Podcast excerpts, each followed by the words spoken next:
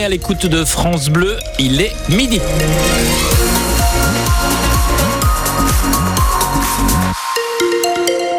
Votre journal avec Elodie Touché. Un obstacle signalé dans Calvados sur l'A13 à hauteur de Goustranville en direction de Caen. La journée, ça va rester euh, gris avec euh, des éclaircies attendues tout de même euh, dans l'après-midi, mais toujours un petit peu de vent et des températures qui remontent en hausse par rapport à la semaine dernière. Opération déminage ce soir pour Gabriel Attal. Avec une rencontre entre le Premier ministre et les syndicats agricoles porte-parole d'une colère grandissante du ras-le-bol de la profession qui s'exprime déjà dans le sud-ouest de la France par le blocage depuis quatre jours d'une autoroute près de Toulouse. Alors pas d'action aussi spectaculaire, en tout cas pas pour le moment en Normandie, où chez nous c'est le prix du lait qui cristallise la grogne. Pour répondre à la loi Egalim qui assure un revenu aux agriculteurs, Lactalis a augmenté sur ces trois dernières années ses tarifs d'achat de 30%. Mais en ce début d'année, le groupe industriel impose des tarifs inférieurs au coût de production des agriculteurs, ce qui est intenable, réagit sur France Bleu Normandie ce matin Anne-Marie Denis, la présidente de la FRSEA en Normandie. En France, quand il y a des lois, il me semblait qu'on avait obligation de les respecter. Aujourd'hui, c'est pas le cas. Donc oui, on attend d'un premier ministre de lever le ton. On lui demande pas de faire un prix parce que c'est pas son rôle, mais au moins d'imposer qu'on respecte la loi et que euh, y ait des renégociations avec les OP et qu'on arrive à un tarif admissible minimum. depuis quatre jours maintenant, des agriculteurs bloquent une autoroute dans la région de Toulouse. C'est excessif ou alors vous, une réflexion est en cours pour savoir si vous faites la même chose. En Normandie, les problématiques sont un peu différentes mais extrêmement importantes. Je pense qu'on fera des actions et euh, j'ai mes collègues ce soir en visio et j'appelle mes collègues de la région Normandie à réagir. Je crois que la vieille coutume d'aller leur rendre visite est pas si mal. Donc, euh, je pense que ça fera partir des motifs, euh, de la communication.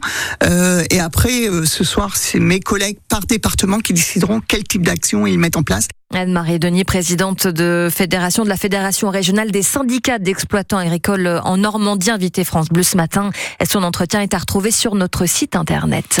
Sept personnes sont depuis ce matin jugées pour le procès des attentats de Trèbes et Carcassonne. Ces attaques perpétrées en mars 2018 avaient fait quatre morts, dont le gendarme Arnaud Beltram qui avait pris la place d'une otage dans le magasin Super U de Trèbes. Le terroriste avait été abattu lors de l'assaut du GIGN. Sept accusés comparaissent donc devant la cour d'assises spéciale de Paris pour association de malfaiteurs terroristes criminels.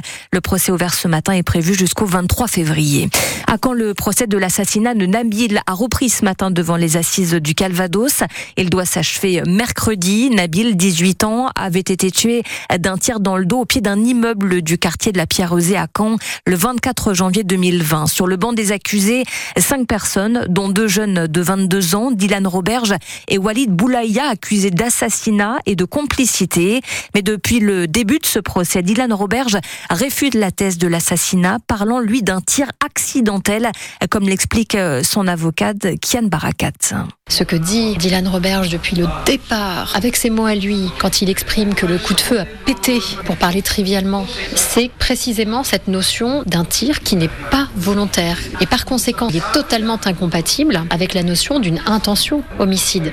Et encore moins avec la notion d'une intention homicide qui aurait été préméditée, ce qu'on appelle l'assassinat. C'est cela, effectivement, qu'il réfute depuis le premier instant. Et ce qui est intéressant au fur et à mesure des dépositions qui sont faites, notamment par des experts, et ce vendredi on a entendu notamment la médecin légiste, c'est qu'on a des éléments objectifs médico-légaux qui viennent corroborer ces explications en termes de position de tir, en termes de trajectoire, et finalement se dessine la possibilité, la probabilité que peut-être depuis le premier instant il dit la vérité. Dylan Roberge en cours, tout comme Walid Boulaya, la réclusion criminelle à perpétuité. Le verdict est attendu mercredi devant les assises du Calvados. Une cellule d'écoute mise en place aujourd'hui au lycée professionnel Flora Tristan à la Ferté-Massé dans l'Orne. Une élève de terminale a tenté de mettre fin à ses jours en s'étranglant avec un lacet vendredi en plein cours.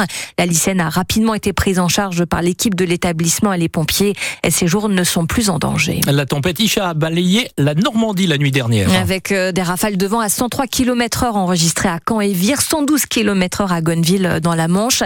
Conséquence de ces vents violents, des chutes d'arbres notamment sur les voies SNCF qui ont perturbé le trafic de certains trains ce matin. Trafic des TER notamment perturbé entre Caen et Cherbourg ou entre Caen et Lisieux. Football maintenant, les 16e de finale de Coupe de France ont été renversants. Avec l'exploit du FC Rouen qui a sorti le tenant du titre Toulouse, pensionnaire de Ligue 1. Une victoire à l'issue d'une interminable séance de tir au but. Hein. Les Normands qui évoluent en troisième division se sont imposés 12 tirs à 11. Les deux équipes étaient à égalité à l'issue du temps réglementaire, trois buts partout. Dans les rangs de Rouen, un canet, le défenseur Lamine Si, prêté cette saison par les Rouges et Bleus à 21 ans. Il a vécu une soirée inoubliable. C'est un pur bonheur. On fait du foot pour vivre euh, ces, ces émotions-là et aujourd'hui, euh, c'est que du bonheur. On voit tout de suite la différence dans l'intensité, que ce soit techniquement ou même euh, tactiquement. Il y a beaucoup de choses qui changent. On a essayé de se mettre au même niveau et ça nous a, ça nous a souri. C'est vrai que c'était un match épuisant épuisant mentalement comme physiquement. Mais euh, on est content, on, repart avec la victoire et, c'est l'essentiel. Monaco à suivre, c'est un truc de fou quand on est dans un, prêt comme ça. Ah, bien sûr, là c'est royal, tout se passe bien. On joue que des gros matchs et c'est une vraie belle équipe et on a hâte de jouer ce match-là.